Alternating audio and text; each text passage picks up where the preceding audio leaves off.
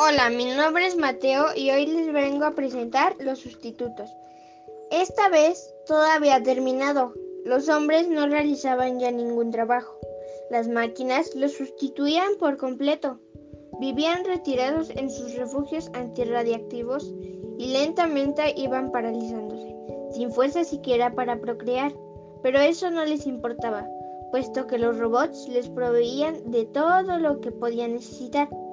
Así, los últimos hombres terminaron muy pronto por atrofiarse completamente. Entonces los autómatas los eliminaron tranquilamente.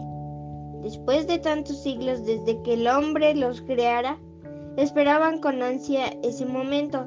Después pensaron que al fin podrían descansar, pero muy pronto se dieron cuenta de que para ello necesitaban servidores. Así inventaron a los hombres por Bernard Pechberti. thank you